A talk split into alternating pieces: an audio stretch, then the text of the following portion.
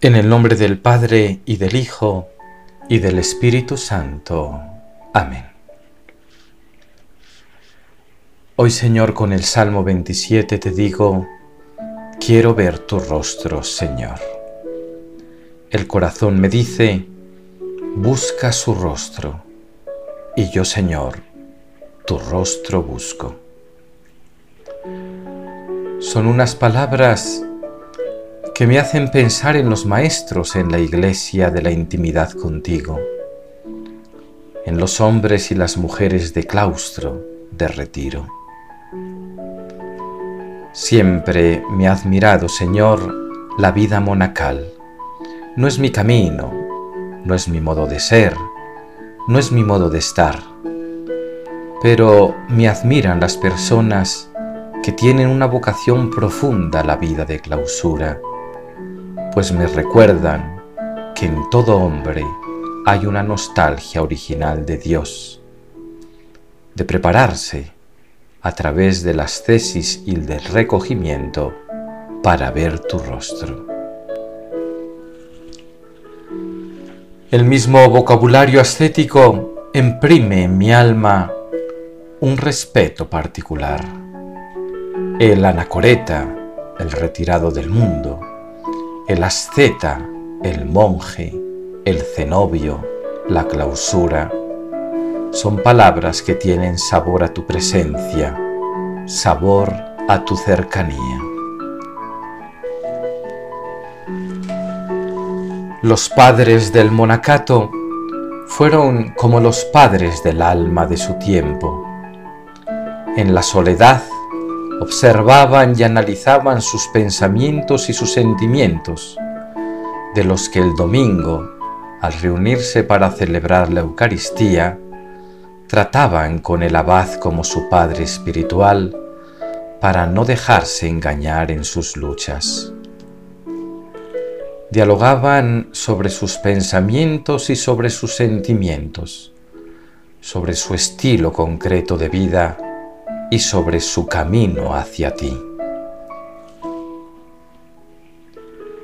Toma ahora, Señor, una, experiencia de Carlo Carreto, un miembro de la comunidad de los hermanos del padre Foucault, que permaneció los primeros diez años de su vocación en el desierto del Sahara.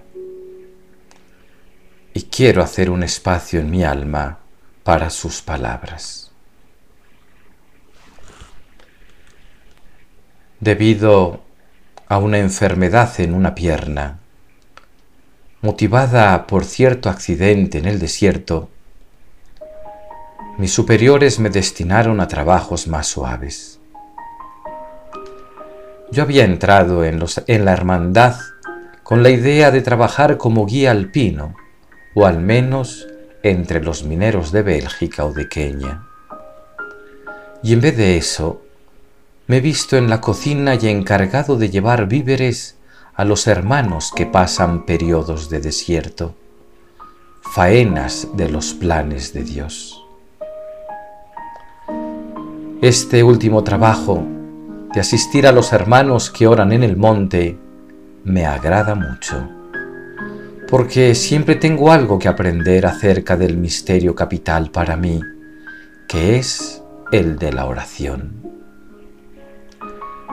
Se trata de llevar víveres cada tres o cuatro días a los hermanos que pasan retirados una cuarentena a imitación de los 40 días vividos por Jesús en el desierto. Es un punto obligatorio para todos los hermanos cuando llega el año sabático, es decir, tres o cuatro veces en la vida, y sirve de recuperación espiritual como un segundo o un tercer noviciado. En general, pasan este periodo en el desierto o en el subasio, donde fueron preparados algunos yermos. Os decía que me toca preparar la cesta del pan y llevármela. Naturalmente, cuando voy y los encuentro, les miro detenidamente a la cara. La soledad es cosa seria, comprometida, y no se llega de repente a superar tales pruebas. Pero los hermanos en general están acostumbrados. Por lo demás, la cosa no es para bromas. Se trata de estar a solas con Dios en una montaña durante 40 días. El dilema es fácil. O hallas a Dios y eres feliz, o te largas invadido por el miedo y el aburrimiento. Generalmente me encuentro con hermanos que encuentran a Dios. Pues bien, yo he visto qué significa la luz en el rostro de quien está cara a cara con el ser trascendente. Nada tiene de extraño. Lo sorprendente sería lo contrario, puesto que Dios es Dios y no una pared o una estrella. ¿Y qué me ha producido el ver esa luz en el rostro del hermano? Esto, un gran deseo de estar junto a Él, de no marcharme, de hablar de las cosas de Dios y sobre todo de escuchar y escuchar, de mirar aquellos ojos y observar aquella piel hecha casi transparente, de escuchar su voz. Hermanos míos, qué cierto es que existe el paraíso, puesto que aquello ya lo es.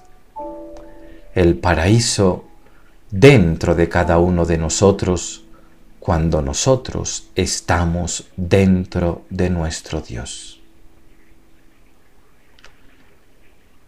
Hermosas páginas que tiene que hacerme ella también en mi vida de hombre de ciudad. Y con el salmo, vuelvo a ti, Señor, para decirte, una sola cosa le pido al Señor, y es lo único que persigo, habitar en la casa del Señor todos los días de mi vida para contemplar la hermosura del Señor y recrearme en su templo. El corazón me dice, busca su rostro, y yo, Señor, tu rostro busco.